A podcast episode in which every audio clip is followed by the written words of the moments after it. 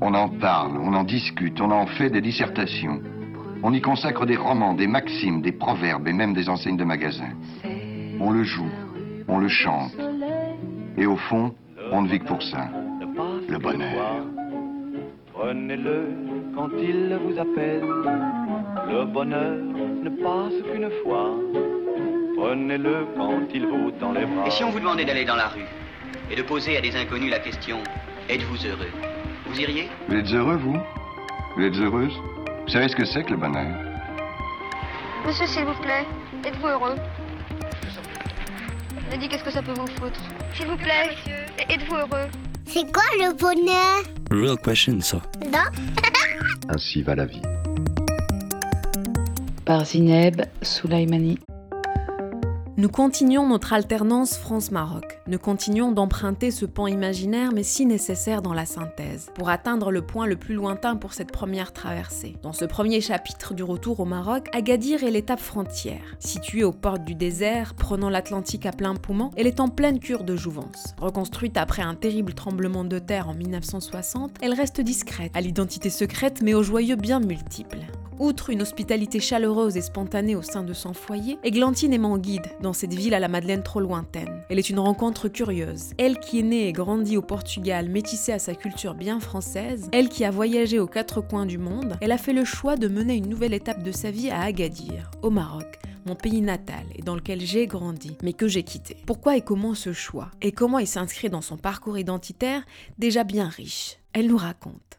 Euh, Aujourd'hui, on, se retrouve à Tarazout, donc au sud du Maroc. C'est un village qui a une histoire euh, très riche, un petit village de pêcheurs, mais qui est devenu un point de repère euh, de tous les hippies des années 70, où il y avait un engouement très fort pour le Maroc à cette période que ce soit Jimi Hendrix, Jim Morrison, avec Essaouira, et même dans la région, la vallée du Paradis. Donc c'est vrai que c'est devenu un peu un paradis euh, pour les hippies. Euh, Le surf a commencé à arriver en Europe à cette période-là, justement grâce à ces hippies américains qui venaient et qui ont amené donc ces planches euh, qui n'avaient jamais été vues, surtout au Maroc. Et l'engouement a été créé. Le Maroc est un, est un très bon, surtout cette zone du Maroc est connue mondialement pour ses vagues et le surf toute l'année. Et donc euh, Tarazout, pour moi, c'est un endroit assez spécial parce que j'y ai passé donc une, nouvelle phase de ma vie où j'ai pu me rapprocher de choses qui étaient pour moi plus essentielles, comme euh, le bien-être, prendre le temps et être plus proche de la nature. Parce que moi, j'ai un parcours un peu atypique. Je suis née à Lisbonne, au Portugal. Mes parents sont français euh, d'origine, mais ont grandi et ont fait toute leur enfance au Maroc, à Casablanca, euh, qui était déjà le pays où mes, deux grands-pères ont choisi de venir vivre euh, au début du siècle dernier. Et donc, euh, il y a eu toujours un peu ce rapprochement et cette, cette existence entre trois pays. Donc déjà, j'ai grandi automatiquement avec deux langues, deux cultures, française et portugaise. Et j'ai eu la chance d'avoir des parents très laxistes qui m'ont toujours laissé très libre de mes choix, qui m'ont donné toutes les clés nécessaires pour mon éducation. Moi, j'ai fait mes études au lycée français à Lisbonne, de trois ans à- jusqu'au bac.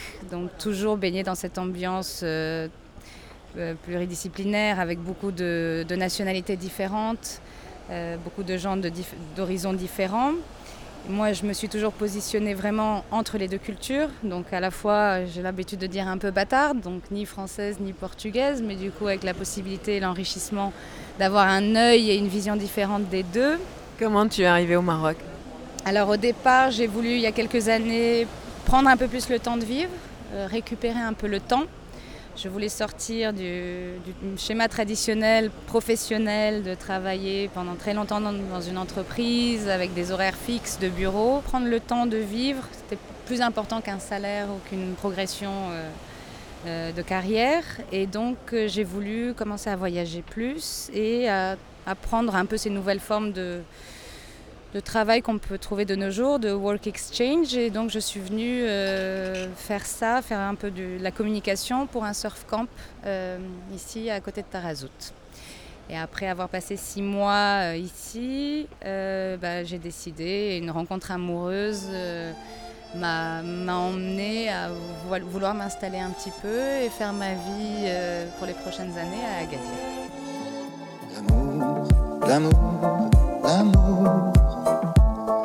Dont on parle toujours. À l'amour, c'est un printemps craintif, une lumière attendrie, ou souvent une ruine. L'amour, à l'amour, c'est le poivre du temps, une rafale de vent, une feuillée de lune.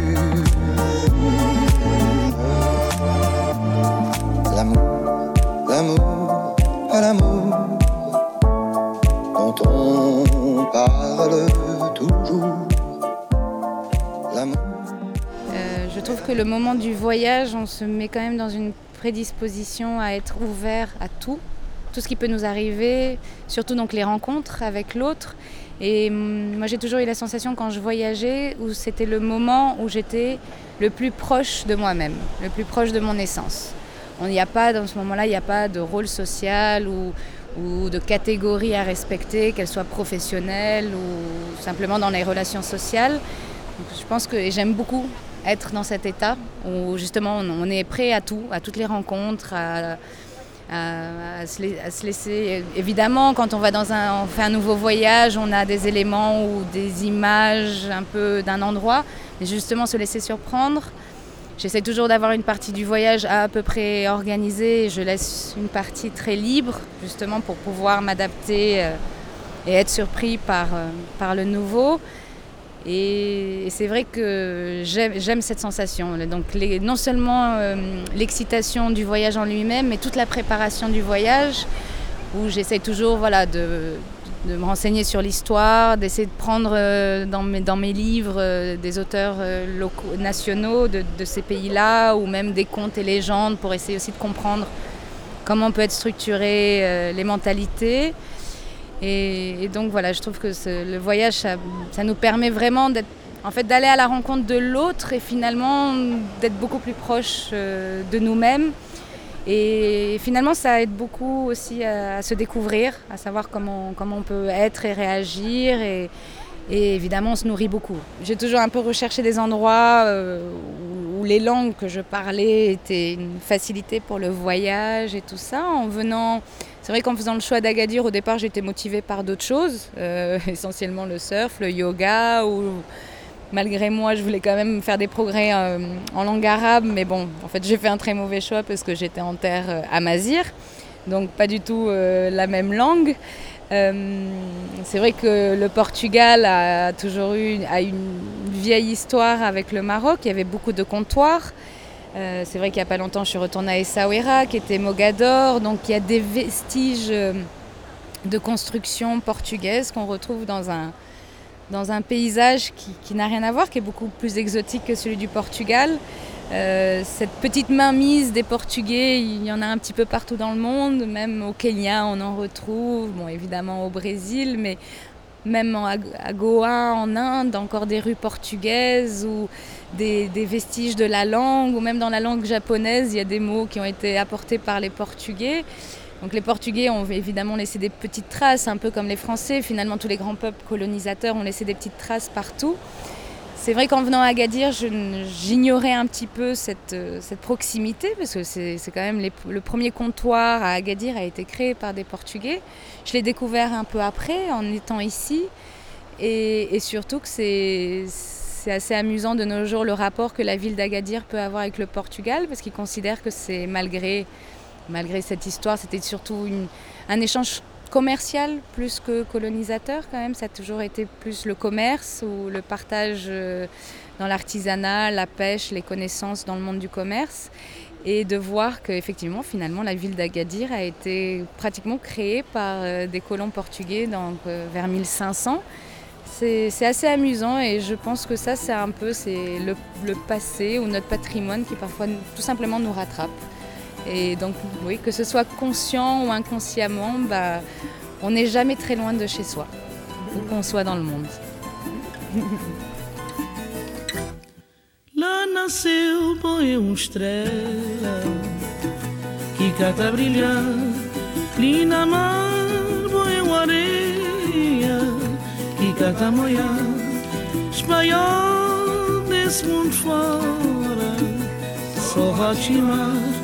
terra pobre, cheia de amor.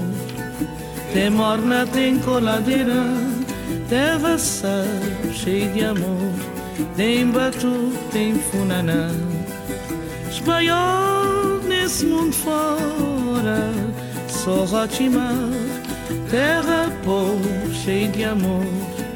Tem morna, tem coladeira, terra pobre, cheia de amor. Tem batu, tem funaná. Oi, tanto saudade, saudade, saudade. Oi, tanto saudade, saudade sem fim. Oi, tanto saudade, saudade, saudade. On dit que les bilingues ont une richesse euh, parce qu'ils peuvent très facilement s'adapter à plusieurs langues, même si apparemment ils maîtriseront jamais aucune langue comme un, enfant qui, grandit avec une seule langue. Euh, donc évidemment, quand, je parle, euh, même si je parle plusieurs langues couramment, ben, il y a toujours des petites erreurs, des erreurs de traduction, des transpositions ou des intonations qu'on vole à une langue ou à une autre.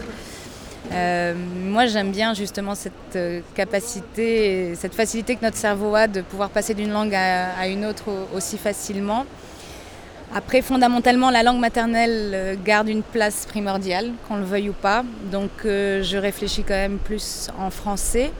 Mais ça dépend. Si je suis dans un contexte où je parle, par exemple, portugais à longueur de journée, ça peut m'arriver de, rêver en portugais, par exemple. En termes d'identité, il y a eu des périodes un, petit peu inévitablement grandissant au Portugal, où- mais j'ai jamais eu trop de problèmes. J'ai finalement toujours assez bien accepté, au contraire, que, cette petite différence ou que ce manque d'appartenance totale à, à une nation, un pays ou une nationalité, finalement pour moi n'était pas si importante que ça.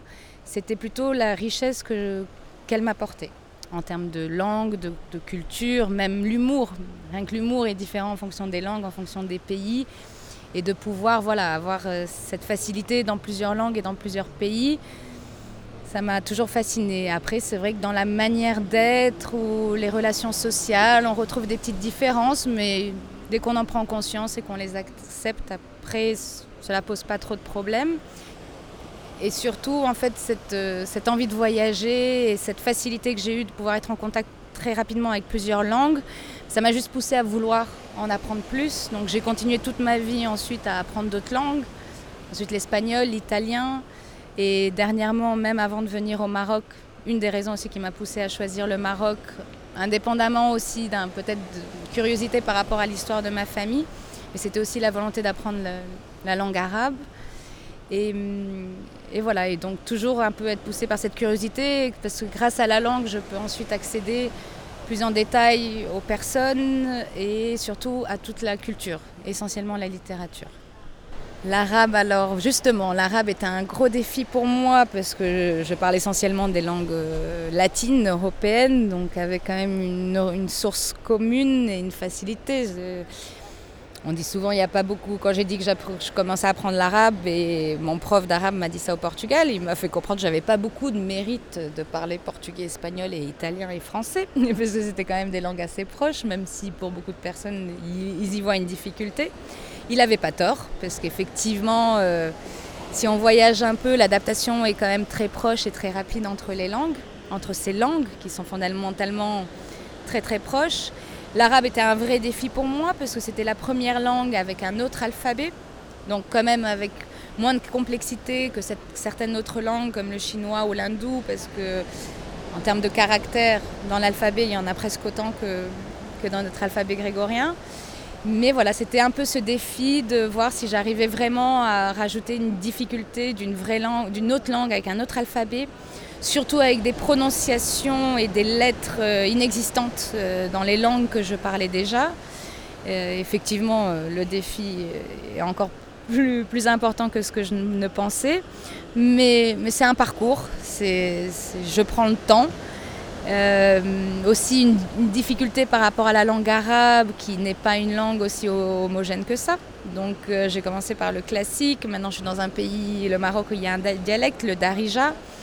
Et qui n'est pas forcément le même. Donc je me rends compte que finalement, dernièrement, j'apprends pratiquement deux langues. Donc c'est encore une difficulté en plus. Euh, je pense que c'est une langue euh, où je mettrai beaucoup plus de temps à apprendre que les autres, que j'ai assimilé en quelques mois très rapidement. Euh, je me donne un minimum de 10 années quand même pour l'arabe et j'espère atteindre mon objectif. Et surtout, comme c'est vrai qu'actuellement, j'entame une période de ma vie ici et, je pense avoir mes enfants au Maroc. Et je veux, rapidement maîtriser la langue euh, pour pas souffrir ce que j'ai eu par exemple avec euh, ma maman qui n'a jamais vraiment maîtrisé la langue portugaise alors qu'elle a habité plus de 50 ans euh, dans ce pays. Et je veux surtout pas tomber dans ce penchant.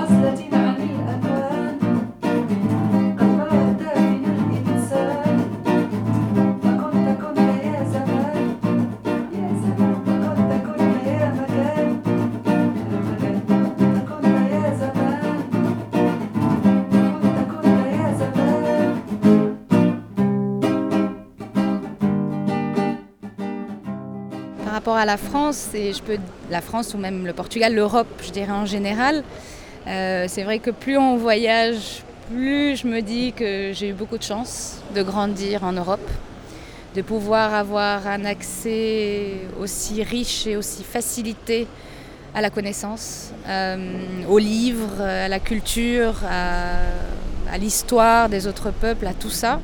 Euh, c'est vrai qu'on a, on est quand même on est vraiment privilégié à ce niveau-là et on s'en rend compte quand on voyage. Euh, même si on rencontre beaucoup plus de sagesse parfois dans d'autres pays ou une approche de la vie qui est beaucoup plus authentique que celle qu'on peut avoir dans ce que j'appelle la vieille Europe, parce qu'on est vraiment la vieille Europe. Et on a peut-être moins d'ouverture, moins de simplicité dans notre manière de vivre. Mais finalement, je me dis toujours, oui, on a beaucoup de chance par rapport à ça. Et, justement, peut-être que le fait que j'ai un petit peu de distance avec la France, même si c'est euh, le pays d'où vient mon, identité, ma culture la plus forte, euh, et quand j'entends beaucoup les Français se plaindre, parce que c'est vrai qu'ils se plaignent beaucoup, et ben je leur dis souvent, mais n'oubliez pas d'aller voir ailleurs, parce qu'il faut aller ailleurs parfois pour valoriser. On, est un peu bête, l'être humain, on a besoin d'aller ailleurs parfois pour valoriser ce qu'on a. On fonctionne de cette manière-là, un peu bizarrement. Et je pense que c'est important de prendre du recul dans la vie, que ce soit par rapport à soi, son parcours, mais aussi géographiquement. C'est important, ça nous permet justement d'avoir une mise en perspective différente. Et aujourd'hui, tu, tu nourris ou tu entreprends, entretiens quelle relation avec le Maroc pour toi? Comment tu, tu la vis aujourd'hui et comment tu la projettes? Euh, En fait, c'est vrai que vivre au Maroc actuellement, surtout dans le contexte actuel et de part aussi des différences euh, religieuses fondamentales. Je pense qu'il faut aussi s'abstraire un petit peu de, cette réalité. Chacun fait ses choix, donc euh, je respecte tout à fait euh, ici les pratiques, les religions. Je pense que malgré tout, j'ai eu la chance de pouvoir grandir dans des pays où on était libre, surtout la femme, de libre de ses choix, d'être, comme elle veut, de, et surtout aussi euh, le Brésil, qui est du coup presque l'opposé du Maroc en termes de rapport avec le corps, avec la nudité, même avec la sexualité et les relations hommes-femmes. Et hum, donc je pense qu'ici, il y, a une adaptation qui est, nécessaire. Mais à partir du moment où on fait le choix de vivre dans un pays, on est aussi obligé de conjuguer un peu avec la réalité, la réalité locale. Et finalement, au quotidien, euh, je ne sens pas trop le poids euh, de ces différences. Euh, on fait un peu attention et on change un petit peu certaines habitudes sans que cela soit vraiment heurte vraiment nos principes ou nos croyances, notre manière d'être. Mais oui, effectivement, il faut faire un petit peu abstraction de temps en temps.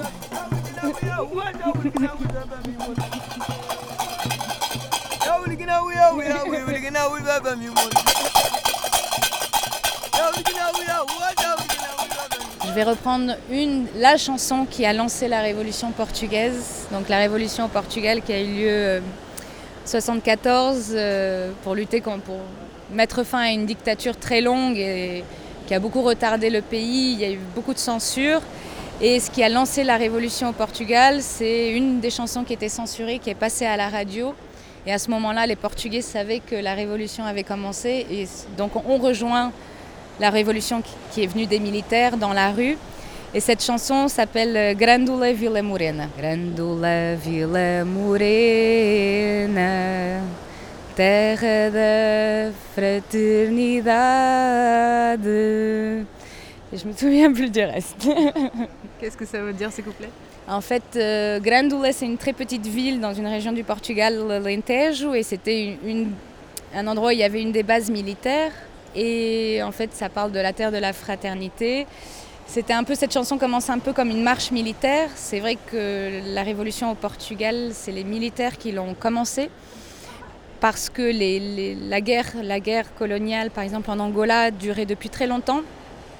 C'était une, guerre très difficile pour les soldats portugais parce que c'était des pays où les Portugais vivaient. Ils n'ont pas compris comment tout d'un coup ils devaient un peu s'entretuer et lutter, lutter avec ce qui était un peu leurs frères. Et c'est une, guerre qui s'est un peu éternisée. Et les militaires en, ont eu ras-le-bol. Ils ont vraiment voulu mettre fin à tout ça.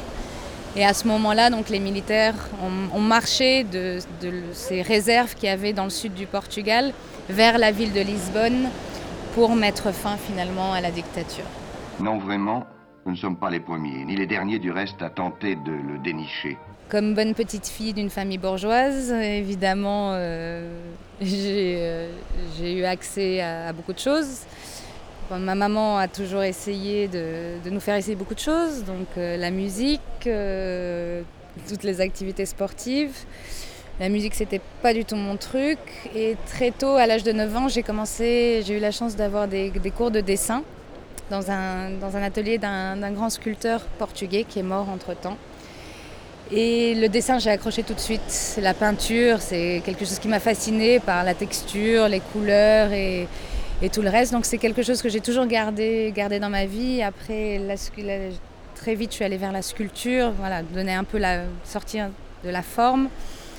Pour moi, la peinture, c'est un moment de, un peu comme une méditation. C'est un moment de recueillement. C'est un moment où, voilà, justement, je peux être me rapprocher un peu plus d'une un, réflexion personnelle ou tout simplement c'est un peu une échappatoire, un moment où, voilà, où je peux juste créer sans, sans aucun jugement, sans aucun a priori et c'est juste un moment qui, qui me fait du bien. Il y a eu des moments dans ma vie où je me suis dit que je devais arrêter, mais en fait c'est pas quelque chose qu'on peut arrêter, donc euh, c'est quelque chose que j'ai gardé constamment. Après la, création comme tout a des périodes plus capricieuse que d'autres. Mais c'est quelque chose qui me permet aussi peut-être de, de, ressentir mon humanité d'une manière plus forte. Et j'ai jamais été très douée pour l'écriture. Donc pour moi, c'était ma manière de, voilà, un peu de, décrire des, émotions ou des sensations ou des questionnements. Et, la peinture et le dessin nous permet aussi de, de s'inventer un peu d'autres mondes, d'autres univers. Et euh, donc je pense que ça a été un peu mon échappatoire. Et après tout cet univers de, de, de la toile, des odeurs, des huiles, des essences, c'est quelque chose qui m'a toujours fascinée. Et si le bonheur était de trouver son médium d'expression, celui qui permet cet échappatoire, cette bulle qui fait nous rencontrer avec notre propre humanité Merci Églantine pour ta belle générosité. Au prochain épisode, nous restons au Maroc. Nous remontons par les voies maritimes à travers l'Atlantique pour rejoindre de nouveau Rabat. Rabat où j'ai rendez-vous avec Loubna dans un café bien vivant. Loubna aussi est bien vivante, puisqu'ainsi va la vie.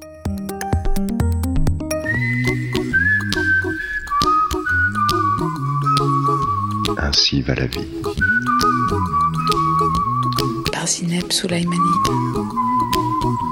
I give you my phone number. When you're worried, call me. I make you happy. Don't worry.